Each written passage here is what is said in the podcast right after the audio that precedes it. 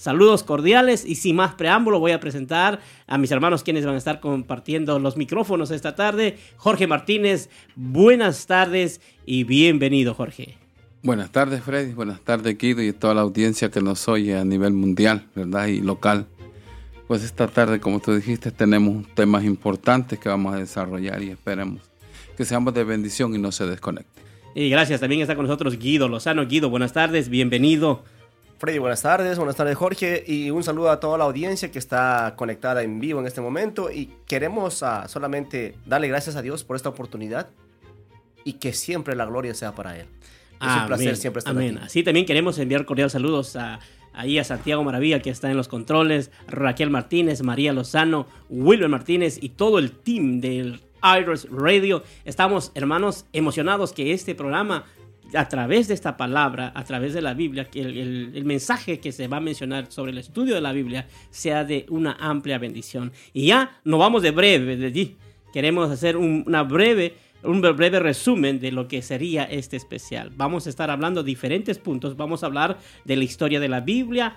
Vamos a hablar de la historia de la Biblia también antes de la Reforma estaremos hablando la Biblia y su impacto en la sociedad. Si la Biblia ha causado o no ha causado impacto. También estaremos hablando cuál es la influencia de la Biblia en la vida de los seres humanos. Así es que eh, voy a preguntar si mi hermano Jorge nos puede dar una breve, breve reseña histórica acerca de la Biblia y también mi hermano Guido puede aportarnos algo antes de la reforma protestante. Este, bueno, en la sociedad clásica del siglo I ya existía la Torá o el Antiguo Testamento. El libro fue inspirado por Dios y escrito por unos 40 hombres. Y en la Biblia está recogida la historia de la creación por Dios, la aparición del pecado, la formación de las naciones y las lenguas. La sociedad judía era la nación del libro, pues la Torá era la ley y ningún hombre o institución podía estar sobre la ley. Y ninguna institución actual puede ser legítima si no cumple la ley este libro fue preservado de manera sobrenatural, sobrenatural. Pues los levitas tenían una, casta especializada en la escritura llamada los escribas, cuyo oficio era escribir de manera, de manera exacta y pura la escritura, y contaban las letras, las estrofas y otras cosas más. Fue escrita en papiro, en cueros de cabra, en arcilla y por 200 años, y, antes de Cristo, en 300 años antes de Cristo, apareció la Septuaginta, que comenzó, digamos, por, por pedido de Ptolomeo el griego, Ptolomeo II. Fue escrita en Coine y en, se terminó en 100 años antes de que Cristo naciera, este, por Aquila. Este, esta escritura, que la cual gozamos hoy, es para nosotros la palabra de Dios. Amén. Eh, ahí podemos ver la historia y la esencia del carácter de Dios para la humanidad, Guido. Ahora, ¿qué nos puedes añadir acerca de la Biblia antes de la Reforma? Sí, e, efectivamente, durante los primeros siglos de, vida de la iglesia, los libros eran como diamantes para la sociedad de aquel entonces. Eran joyas escasas que, y, muy costosas a la vez.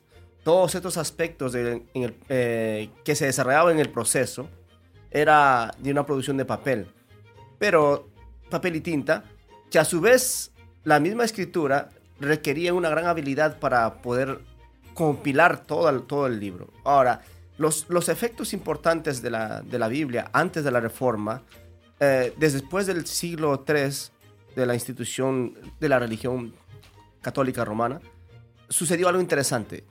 La Biblia entra como una, en un oscurantismo, en una etapa donde donde no todos podían leerlo. Y esto predominó un aproximado casi de mil años aproximadamente, donde algunas personas solamente tenían la capacidad de leerlas. No el pueblo, para empezar, el pueblo era un pueblo que era analfabeto. Uno. Segundo, la Biblia estaba escrita en un idioma que años posteriores al 600, el lenguaje que se predominaba en, la antigüedad era el latín. Y el latín era un idioma que, que fue desapareciendo con el tiempo, que al final no pudieron inclusive los mismos pobladores de ya, hablando de, Roma y de Europa, ya no, ya no entendían el latín. Solo algunos clérigos podían, eh, ellos podían eh, estudiarla y podían traducirla. Y, lamentablemente la Biblia sufrió, se podría decir, una etapa, una etapa de oscurantismo o de esconder la Biblia para el pueblo. Por eso cuando la reforma se da en en el siglo XVI, algo que impresiona es que la reforma dice, devolvamos el libro al pueblo, devolvamos la Biblia al pueblo. ¿Por qué hace la referencia? Porque efectivamente el pueblo ignoraba lo que la Biblia decía. Podríamos decir entonces que una de las ignorancias que, que la gente no podía leer la Biblia estaba basado es que estaba escrito en latín. Así, así es efectivamente, antes de la reforma. Ahora, lo que quiero añadir, hubo intentos de traducción antes de la reforma. No, no es que la gente se quedó conforme. Hubo, hubo estudiosos, personas que podían, podían, tenían la capacidad, intentaron traducir inclusive el inglés. Bueno, uno de los traductores más conocidos que nosotros tenemos es eh, de Jerónimo. En el 405 produjo una edición que a su vez ofreció una traducción en latín del texto hebreo del Antiguo Testamento. Esta, esta, esta traducción se usó inclusive años posteriores antes de la reforma como textos de referencia de, eh, para poder tener quizás la fuente, los clérigos en este caso, ¿verdad? Que obviamente, obviamente solamente había manipulado. Inclusive, inclusive Jerónimo era un católico devoto que él había manipulado las escrituras en partes para, para formarlo, la traducción a la doctrina católica romana. Y esto, esto era una, una etapa muy, muy complicada para aquel tiempo, pero, pero también quiero marcar algo interesante todo lo que, todo lo que nosotros podemos ver con respecto a la Biblia antes de la reforma, la Biblia era un documento extraño. Vamos a decir, después de la reforma, unos añitos después, en el Concilio de Trento, uno, de las, uno de los acuerdos que llega la Iglesia Católica Romana con los reformas protestantes, con los reformadores que asistieron una vez y después se fueron, es que el libro de la Biblia no se podía leer al pueblo. Es más, no se podía traducir. Ese era, ese era un concilio, un acuerdo que ellos llegaron, que los, que los reformadores obviamente no aceptaron y por eso no regresaron a, seguir haciendo un concilio, porque ellos querían conciliar, ellos querían que llegara a un acuerdo para poder como, como coexistir juntos, ¿verdad? Que la, Biblia esté adoctrinada a los principios de la, de la religión. Obviamente, obviamente, pero no se podía porque había una traducción. O eh, este Jerónimo tuvo la capacidad de manipular, por así decirlo.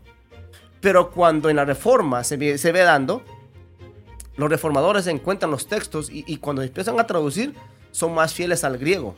Y son más fieles en el sentido de que no es la traducción de Jerónimo la que, se, la, que la avala, sino hay mucho más, hay mucho más. Y una de las personas también que, que tradujo la Biblia, este, era un sacerdote católico, no se me acuerdo el nombre, pero eh, cuando él tradujo, él no solamente tradujo la Biblia, sino también tradujo diccionarios del griego al latín.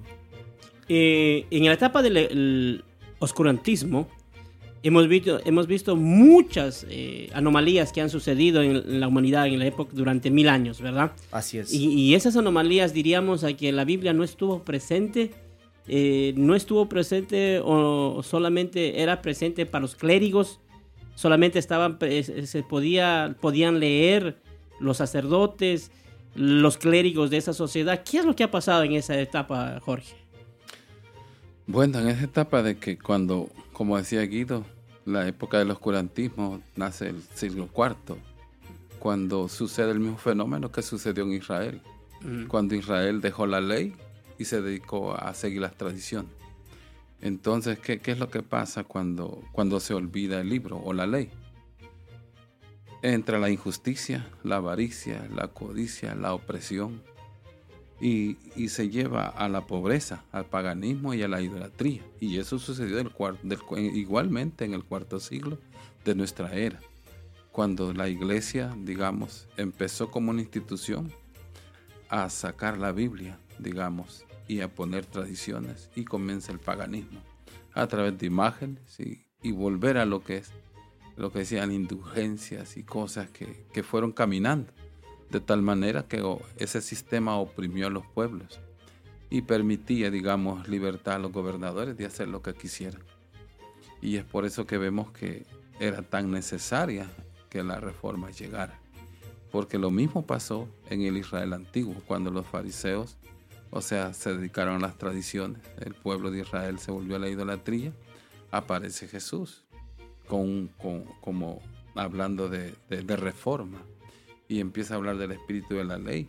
Y es odiado, digamos, y es espurio para ellos por cuanto lleva un mensaje que no cabe en sus corazones porque están más orgullosos de su metodología y ortodoxia.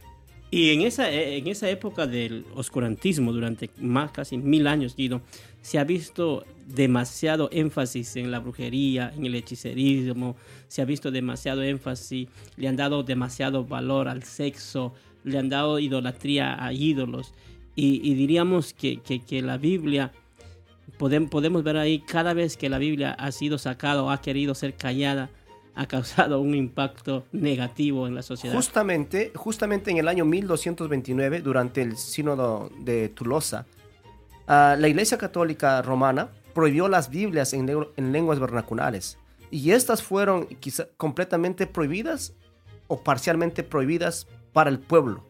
Si bien esta prohibición, esta, esta prohibición estaba dirigida contra los albigenses, los cátaros y, los demás del pueblo, también en, esto promovía, esto hay que entenderlo y quiero que el pueblo de Dios que nos está oyendo, que escuchen esto, esto promovía el gnosticismo.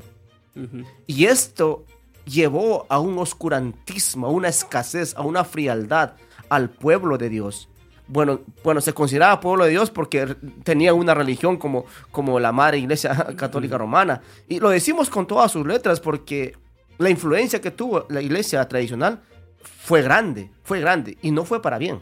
Siempre ha sido para mal. Es por eso que también Pedro Baldo, al año de 1180, él también manda a traducir una Biblia. O sea, como, como te digo, había intentos de traducción, pero estaban peleando con un gigante. John Wycliffe también intentó traducir y logró traducir. Hus se reveló también. Ellos son, se les conoce como los, este, los precursores de la reforma. Pero ellos intentaron volver al pueblo a la Biblia. El problema es que tenían un gigante enfrente, una institución política gubernamental que estaba enlazado, o si por no decir compadreado, con, la, con, la, con, lo, imperialista, con el, con el rey a tal punto. La religión. Claro, la religión y el Estado estaban unidos, prácticamente. Y, estos, ¿quién los iba a derrotar? Porque era, ellos tenían el control del mundo de aquel entonces. Y es por eso, cuando el impacto de la Biblia llega a la sociedad, hace, hace una transformación en todo sentido, que vamos a tratar más adelante. Por ejemplo, también, como decía John Wycliffe, en 1229, también tradujo la Vulgata Latina al inglés.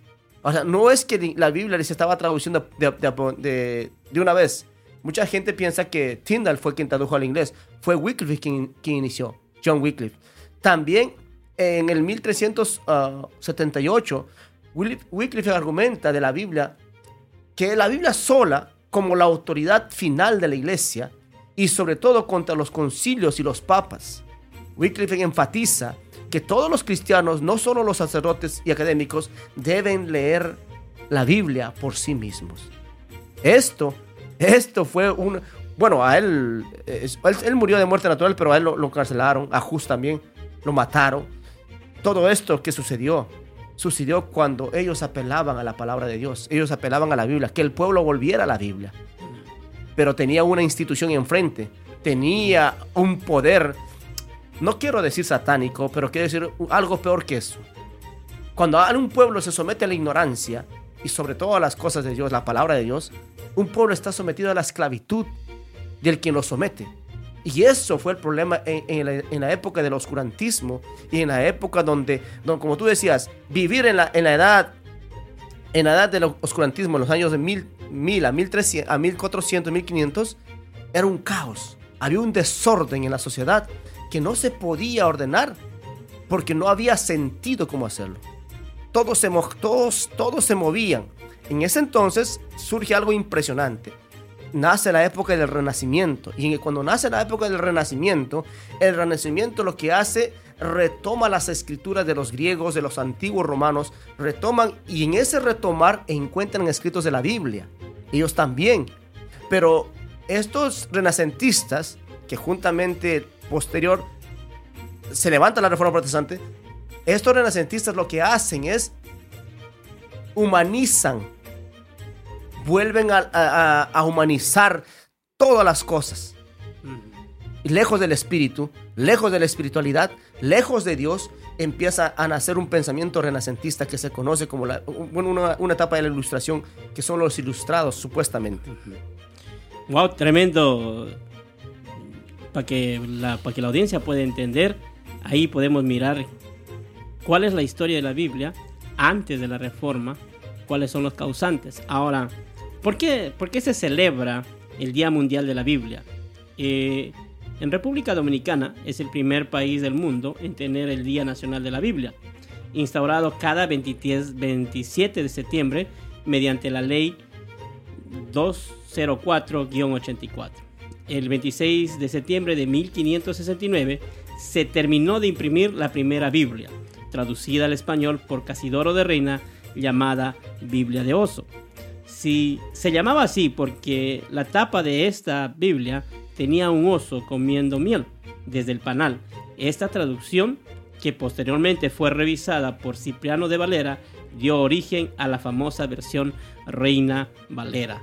El mes de la Biblia se desprende al Día de la Biblia, el cual es conmemorado en varios países, aunque en distintas fechas, entre ellos Argentina, cuarto domingo de septiembre, Perú, Venezuela y Nicaragua, último domingo de septiembre, República Dominicana 27 de septiembre y así en los últimos dos países dicho se encuentra una institución que está institucionalizada por la ley. Eh, ahí damos un pequeño, una reseña histórica por qué, por qué se celebra el día o el mes mundial de la Biblia. Amados, estamos, este es su programa de verdades eternas, estamos hoy celebrando y conmemorando el Día Nacional o el Mes Nacional de la Biblia. Y si usted recién se acaba de conectar, bienvenido. Aquí está mi hermano Jorge Martínez, Guido Lozano. Estamos desarrollando temas importantes y ahora queremos entrar al segundo punto, donde cuál es el impacto que la Biblia causó, que la Biblia causó en la sociedad. Pero esto lo vamos a ver después de esta pausa y regresamos.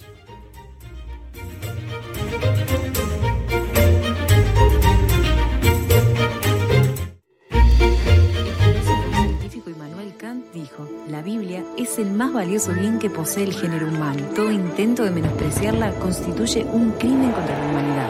La palabra de nuestro Dios permanece para siempre, la Biblia. ¿Sabías que el general José Artigas realizaba traducciones de la Biblia para que los niños guaraníes pudieran leerla? Jesús dijo, Dejad a los niños venir a mí, y no se lo impidáis, porque de los tales es el reino de los cielos. La Biblia.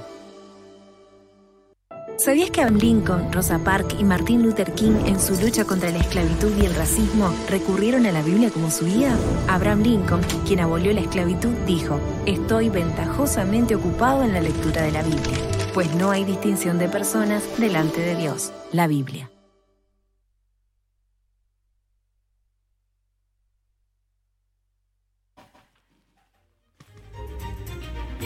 Bienvenidos, de, vuelta, estamos aquí en este programa especial celebrando el día o el mes de la Biblia. Este es su programa Verdades Eternas. Y también se acaba de unir con nosotros Héctor Alfaro. Héctor, buenas tardes, bienvenido. Tardes, es todo un honor y un privilegio estar aquí con ustedes, hermanos, celebrando este día. Amén. Sí, y nos fuimos eh, antes de la antes de la pausa nos, nos, fuimos con este interrogante, eh, el impacto que la Biblia causó, el impacto que la Biblia causó en la sociedad. ¿Cuál es el impacto, Guido, que la Biblia causó en la sociedad? Bueno, las influencias que la Biblia tuvo en la sociedad eh, eh, es, fue interesante porque el impacto se da justamente después de la reforma protestante. Ahora, cuando hacemos un recuento, de la, de la reforma protestante, la reforma ha sido un hito en la historia que desde, vamos a llamarlo así, desde desde la, desde el siglo XVI, estalló la reforma cuando nadie había discutido la existencia del trabajo, por ejemplo, que era más digno, Al contrario, los de la contrarreforma que eran después del concilio de Trento dijeron que el trabajo era un castigo de Dios, mm. cosa que, que eso no estaba en la Biblia. También podemos reconocer algo interesante, que una de las cosas que hace la reforma protestante es nos hace eh, bueno, entrar otra vez de regreso a la Biblia. Esto permitió descubrir, descubrir más de un milenio para darse de cuenta. O sea, había pasado más de un milenio para darnos cuenta que el regreso a la Biblia era la única respuesta a lo que la sociedad estaba experimentando. Hablamos en el tema pasado, en, el blog pasado, que estaba viviendo la, eh, Europa, estaba viviendo una etapa de oscurantismo, una etapa donde eh, era un caos toda la situación. Pero cuando se da la reforma, uno de los impactos más grandes que se da la reforma es, por ejemplo, la visión del trabajo. Y la visión del trabajo tiene como característica importante es que, por ejemplo, los que vinieron a descubrir América, ellos tenían la perspectiva que ellos no tenían que trabajar, que ellos solamente tenían que descubrir y, después que los, que los indígenas o los sometidos o los esclavos trabajaran para él. Y ellos decían que el trabajo era un castigo para los pecadores. Por eso, si tú te das cuenta, los sacerdotes, los clérigos o los reyes no trabajan bueno, no trabajaban, porque no existen muchos, ¿verdad? Pero no trabajaban. Y da la casualidad, da la casualidad que Dios había instituido el trabajo desde el Génesis, cuando puso en el huerto a Adán, le dijo que él iba a cultivar las tierras.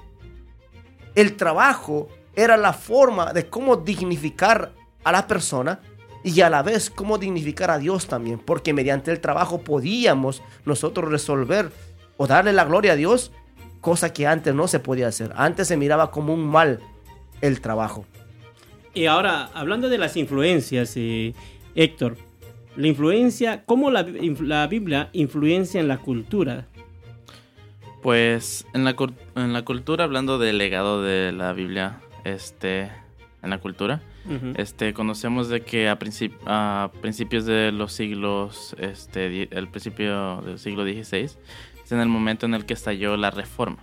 Amén.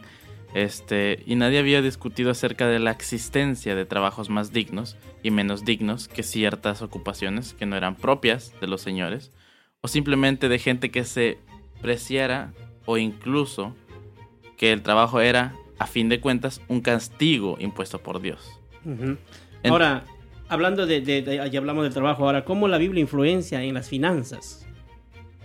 Pues dentro de la cultura eclesiástica, hermano, este medieval, eh, vio siempre mal, se vio siempre se vio mal el préstamo o a interés, porque la postura del préstamo estaba sustentada en lo que decía Aristóteles, de que los reformadores fueron muy sensibles a los padecimientos de aquellos que privados de, un sistema financiero normal quedaban expuestos a, merced de los usureros. Un buen punto. ¿Y, otra influencia de la Biblia en los bienes materiales? Pues, con respecto a los bienes este, materiales, Calvino señaló de que nosotros intentamos no adquirir nada que no sea una ganancia honrada y legal. Y legal cuando ansiamos enriquecernos por la injusticia ni saquear los bienes de nuestro prójimo. Cuando no nos apresuramos a acumular riquezas, hermano, este, arrancadas cruelmente de la sangre de otros. Por, por otro lado, que sea nuestra constante meta otorgar nuestro consejo y ayuda a todos para asistirlos en retener su propiedad. Entonces, ¿a qué, se refiere con esto? De que la austericidad, en lugar del gasto salvaje en los reinos y en las familias, este, el trabajo bien hecho en lugar de la huida de la, labor, eh, el ahorro en lugar de la disipación de la acumulación de bienes derivada de la laboriosidad y la, la fragilidad, la fruja, la fragilidad en lugar, en lugar de la ostentación y el amor al lujo. Y aquí podemos ver muchas influencias, pero ¿también influenciará la Biblia en la educación? Claro que sí. De hecho, este, la Biblia relata acerca de cuando Moisés se despidió de su sucesor Josué. el cual le encargó lo siguiente en, Josué este, 1, versículo 8. Este, y pocas veces, hermano, un consejo espiritual hablará alterado a la marcha de la historiedad de una manera tan espectacular en la que la conducta y las prácticas espirituales a partir de ese momento no iban a estar vinculadas tanto al rito, aunque existiera, como la lectura de un texto sagrado, no a una casa sacerdotal, sino al conjunto del pueblo. Y quiero agregar una cosa, hermano, de que este, cuando nosotros mencionamos acerca de la educación, este, muchas veces este, nosotros pensamos que la educación en los tiempos antiguos era un concepto que digamos, ah, este, tal vez por ser tan remoto uno no puede llegar a pensar acerca de un sistema de educación.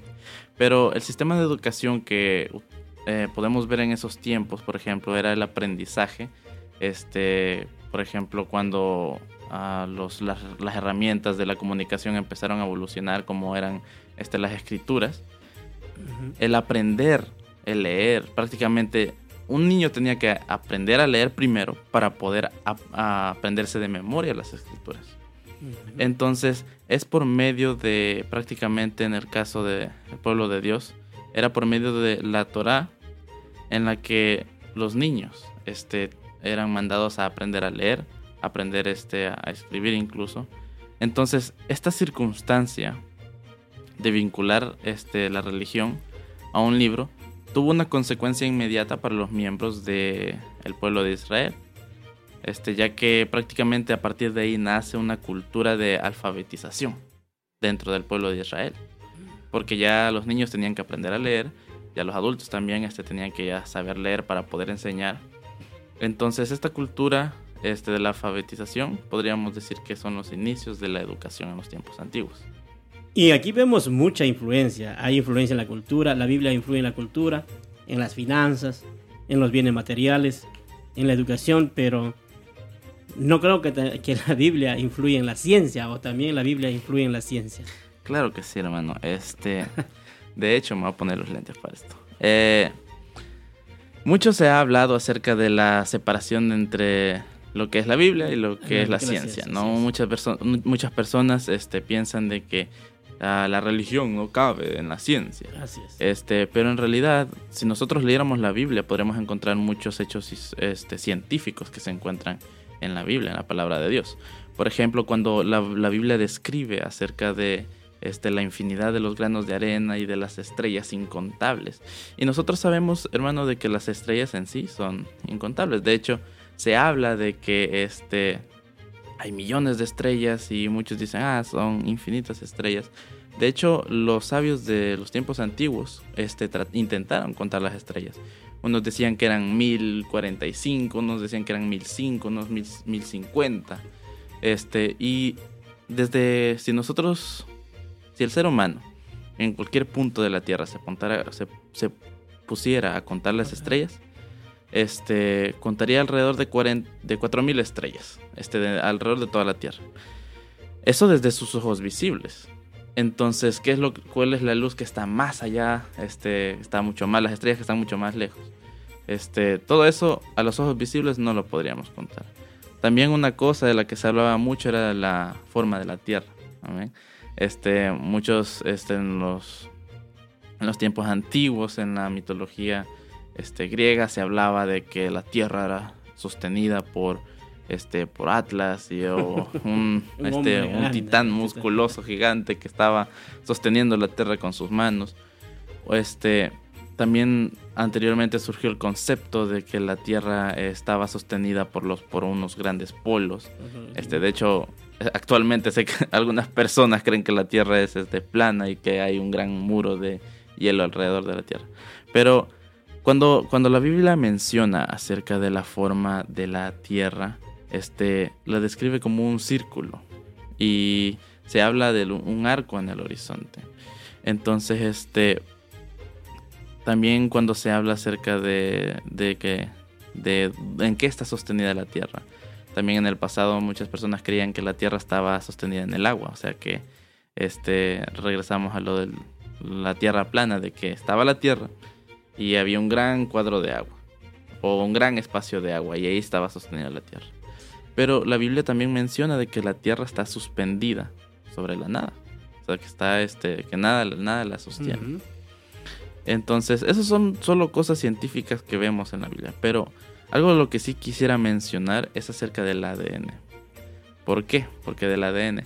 Porque nosotros sabemos de que el ADN es prácticamente el código este, genético del, ser humano. Entonces, cuando se menciona acerca del ADN, lo primero que se nos, que se nos habla es acerca de la información, de las de la información, de las direcciones, de todo lo que contiene el ADN para que funcione apropiadamente.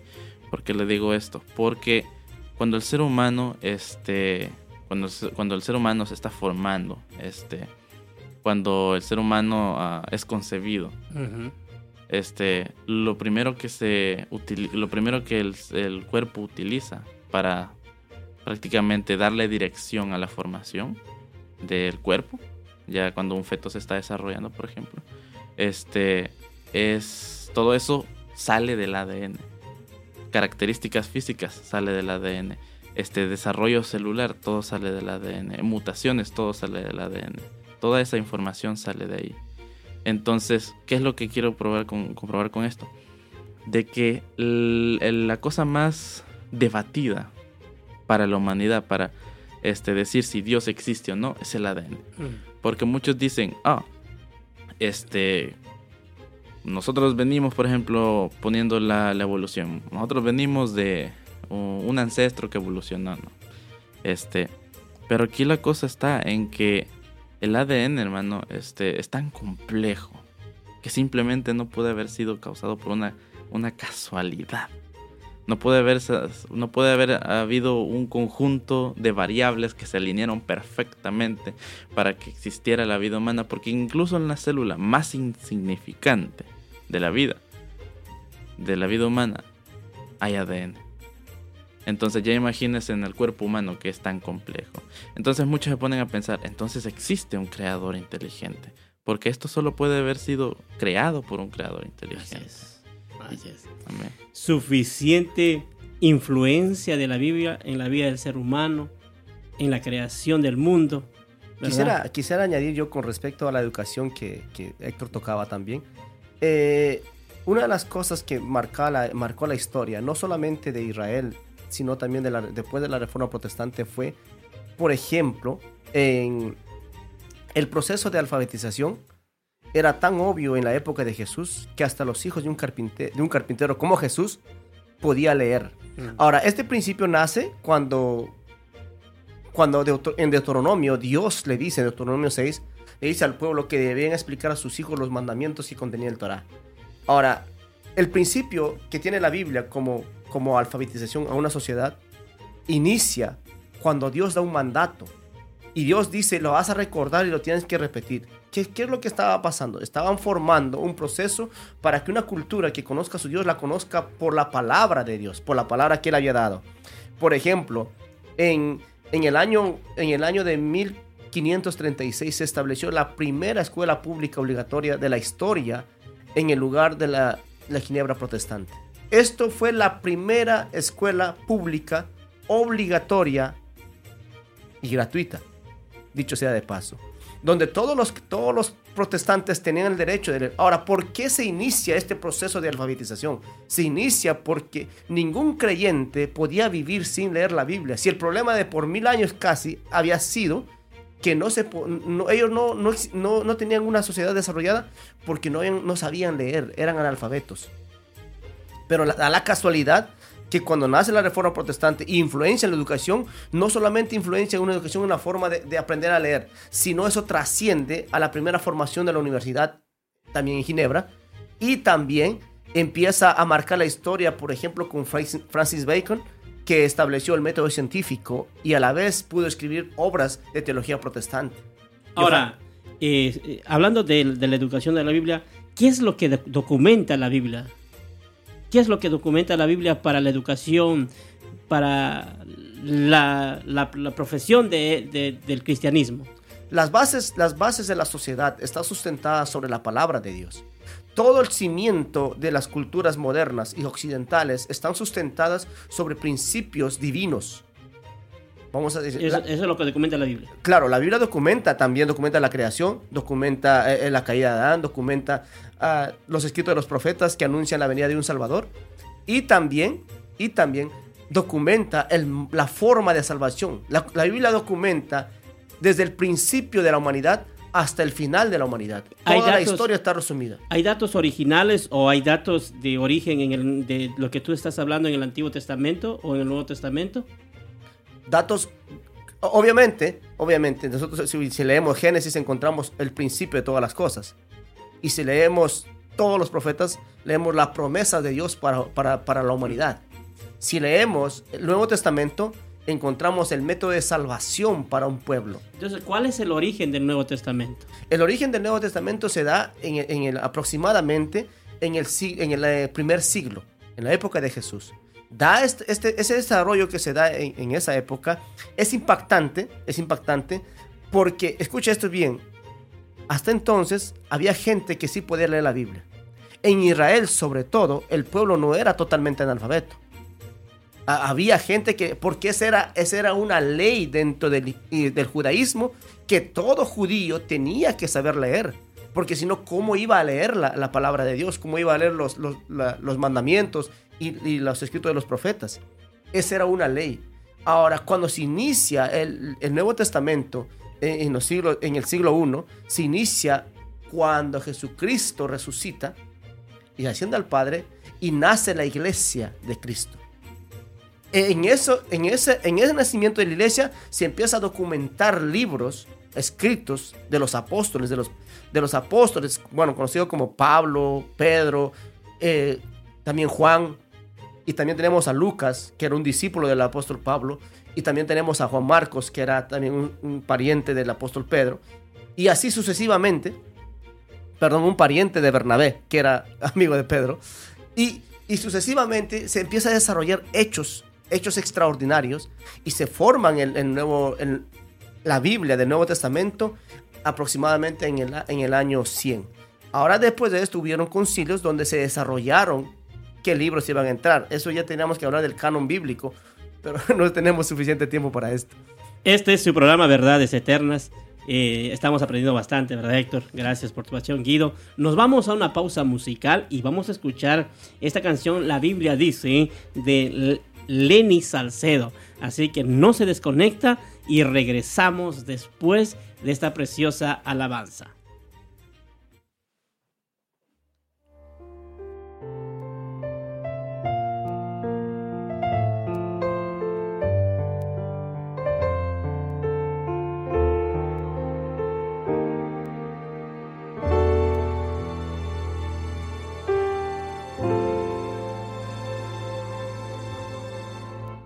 La Biblia dice que Él creó los cielos y la tierra. La Biblia dice que varón y hembra los creó. La Biblia dice que te acuerdes del día del Señor. La Biblia dice.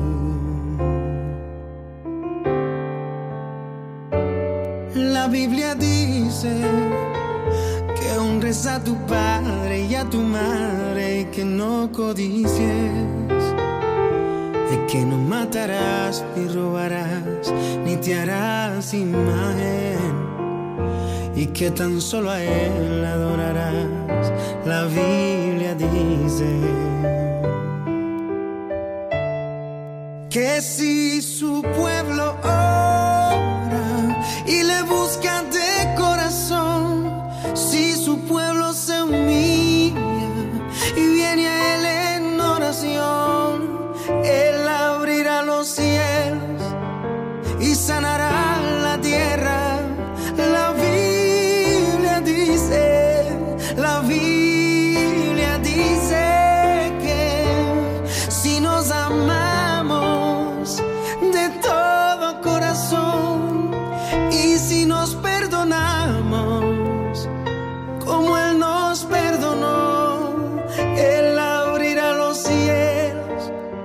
y sanará la tierra. La Biblia dice.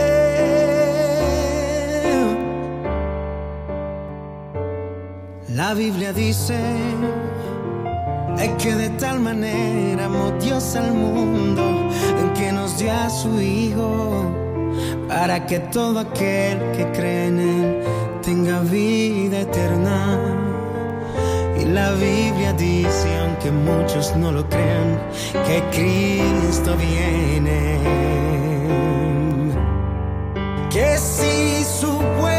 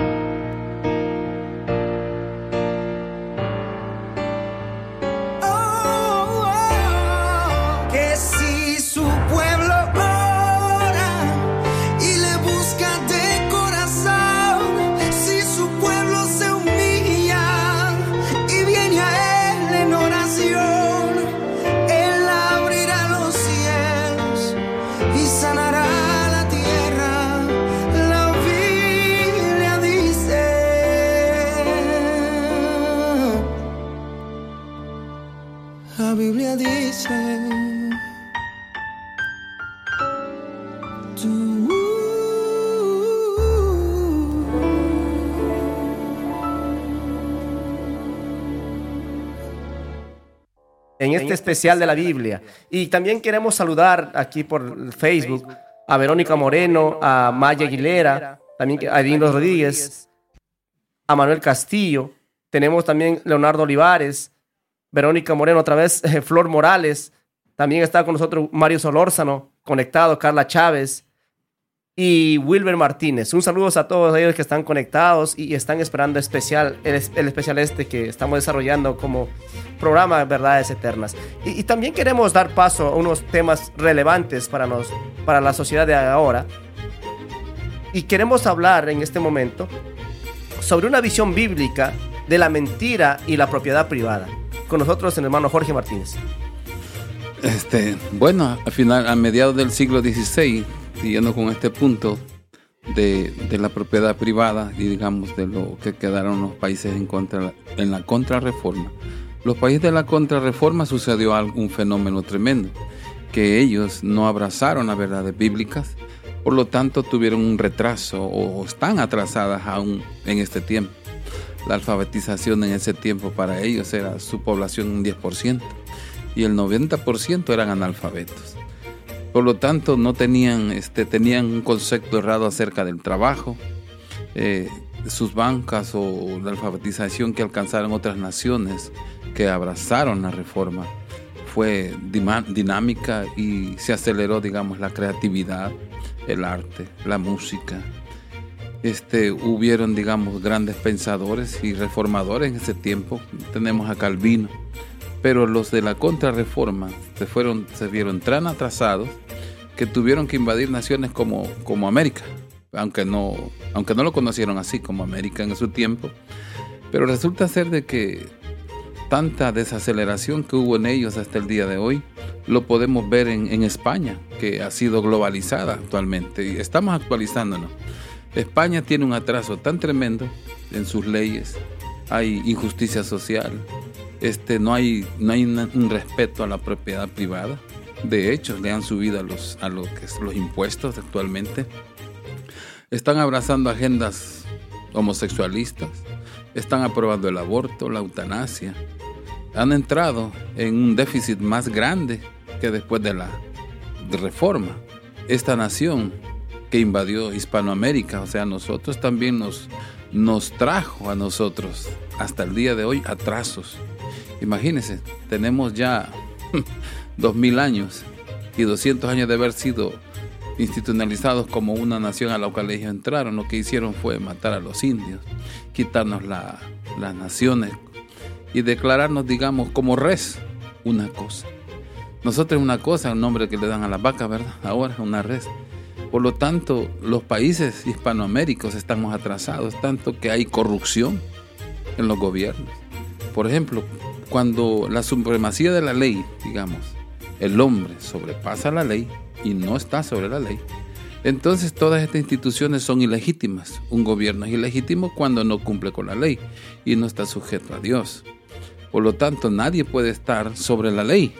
Y por eso los de la Reforma, que creían en la, en la sola escritura, propusieron todas estas cosas, por lo cual las naciones ricas, como Suecia, Alemania e Inglaterra, son aquellos países que abrazaron la reforma y todo lo que la palabra de Dios nos enseñó. Pero para llegar a eso tendría que haber alfabetización y volver al libro.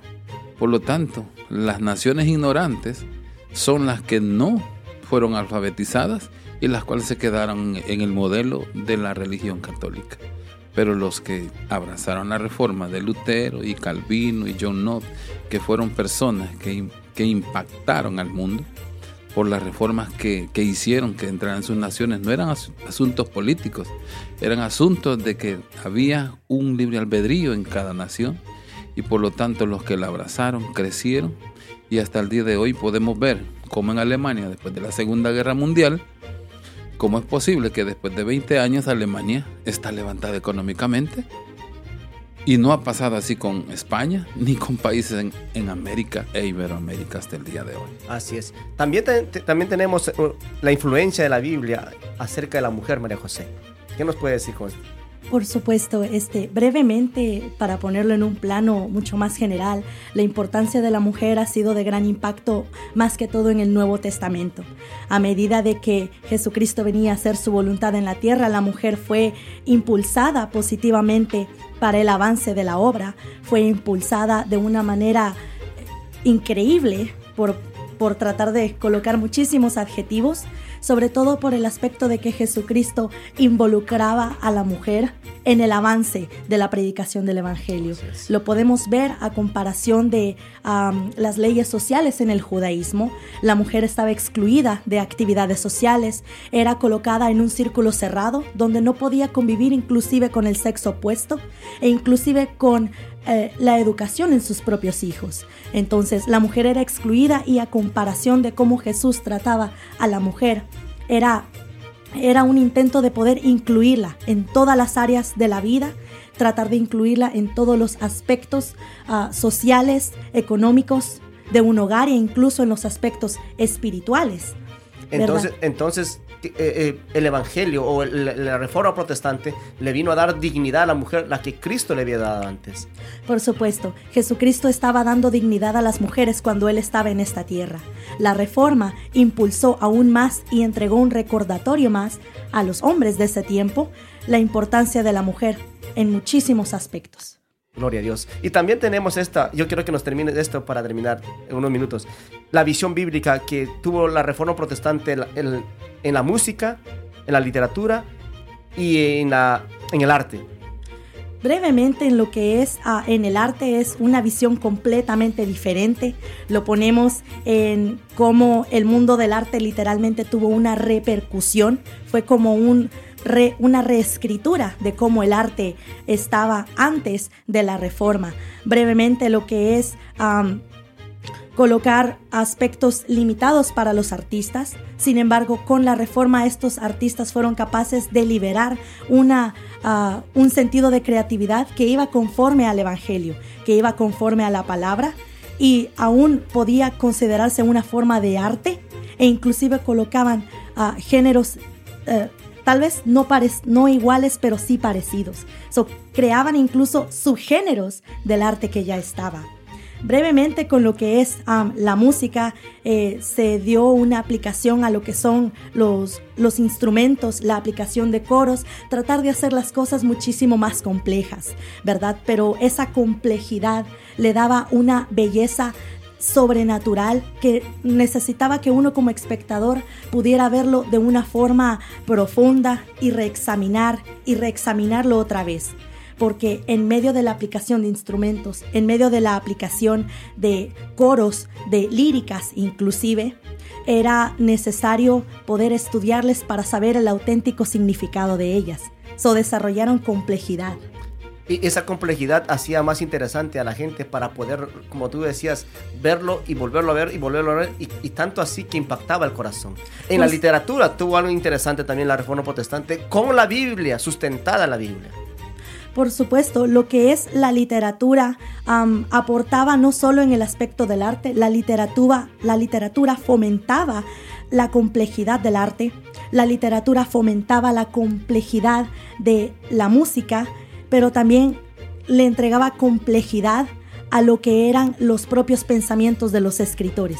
Los autores comenzaron a, desarrollar nuevas formas de expresarse, comenzaron a desarrollar nuevas formas para poder aplicar conceptos que tal vez estaban excluidos durante eh, los tiempos de la antireforma, cuando la reforma no estaba siendo aplicada.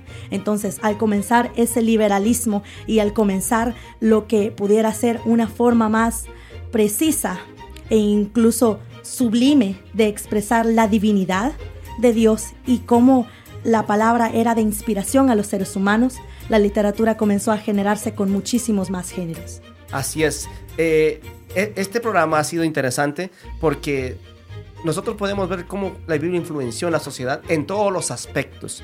Quizás esta hora de tiempo no ha sido lo suficiente para, desglosar todo esto, pero, pero eh, lo que llama la atención es esto, cómo la Biblia impacta a la sociedad.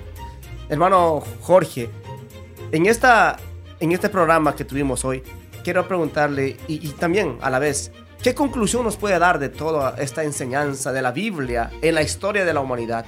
En la Biblia impactando los quizás los poderes, inclusive inclusive derrocando al reino, a los reinos que estaban teniendo sometido a un pueblo ignorante y analfabeto. Bueno, ahí podemos citar una la Biblia cuando dice que Jehová habló a Josué. ¿Y que le dijo a Josué? Esfuérzate y sé valiente, ¿verdad? Solo te pido que te esfuerces y seas valiente porque yo Jehová estoy contigo. Y no se aparte de ti este libro de la ley y medita en él de día y de noche. Y este es Jehová hablando a Josué y de igual manera Pablo cuando habla a Timoteo en 2 Timoteo 3:16 le dice, mira le dice, vea, toda escritura es inspirada por Dios, útil para redarguir y enseñar y preparar al hombre en toda obra de justicia. O sea que solo el libro, la sola escritura de la Biblia, hace posible que el hombre sea transformada, la sociedad, la nación y la vida personal. Y eso lo podemos ver a través del fracaso, digamos, de la contrarreforma y del siglo I en el clasicismo cuando las mujeres pues las mataban antes de nacer o las mataban al nacer, ¿verdad? Y, así es como, como Jehová Dios trajo, digamos, un, un nuevo renacer a las personas y a las naciones. Asimismo, por mi parte, también quisiera concluir diciendo que cuando la Biblia fue escrita por Dios, era Dios revelándose a la humanidad. Y cada vez que Dios se revelaba a la humanidad, habían hombres que escribían esta palabra con un sustento no basada en las ideas humanas, sino estaba basada en el fundamento divino, en algo que Dios estaba permitiendo estaba permitiendo desarrollar un, pensamiento. Las leyes que manejó Israel y que, y que sustentaron y que sustentaron toda la, eh, eh, toda la revolución de Occidente con la reforma protestante se dio porque hubo hombres que regresaron a la palabra. Hubieron pueblos que regresaron a la palabra de Dios. No fue Martín Lutero, no fue tanto la reforma protestante, sino fue lo, maravilloso y lo, relevante de toda esta historia y de todo este contexto histórico que se daba, estaba enlazado, fundamentado, arraigado sobre los fundamentos bíblicos que Dios había dado para la humanidad. A todos los oyentes que nos están, están conectados, a todos los que nos están viendo, solamente decirles, Dios sigue hablando. Alguien dijo un día por ahí, si quieres escuchar la voz audible de Dios, dile, solamente lee la palabra de Dios en voz alta y vas a escuchar la voz de Dios. Cuando la gente pregunta, ¿qué es la palabra de Dios? ¿O qué es, o qué es la Biblia? La Biblia es la palabra de Dios. Y tú necesitas volverte a la palabra de Dios para que haga reformas en tu vida. Gracias. Este ha sido su programa Verdades Eternas. Eh, estamos en el mes de la Biblia celebrando un día especial. Y pues el programa de Verdades Eternas se han preparado para este día especial. Estuvo con nosotros Jorge Martínez, Guido Lozano, Héctor Alfaro, María José y todo el equipo de Aires Radio está en los controles. Santiago Maravilla, eh, Raquel Martínez, María Lozano. También saludamos a Wilber Martínez, un cordial saludo. Pero antes, eh, si usted no todavía no se ha conectado, puede mirar, puede mirar, visitar la página de Verdades Eternas y allí usted va a encontrar todo el material que este programa está desarrollando. Queremos agradecer infinitamente a todos aquellos que se han venido conectando. Gracias y vuélvelo a mirar para que podamos entender mejor. La Biblia es la palabra de Dios, es el anhelo de Dios para la humanidad. Así que estamos todos los lunes a las 8 y 30 de la mañana y los días viernes el reprise de un programa muy interesante que, semana a semana estamos estudiando diferentes temas doctrinales y usted sabe son doctrinas esenciales, doctrinas cardinales que todo cristiano debería saber. Ha estado con ustedes su hermano en Cristo, Freddy Lozano y nos vamos a despedir ya. El tiempo se nos ha acabado. Guido, Jorge, muchas gracias. Dios me los bendiga, le colme de bendiciones y seguimos trabajando y seguimos predicando las buenas nuevas del Evangelio. Este ha sido su programa Verdades Eternas. Bendiciones. Hasta la próxima.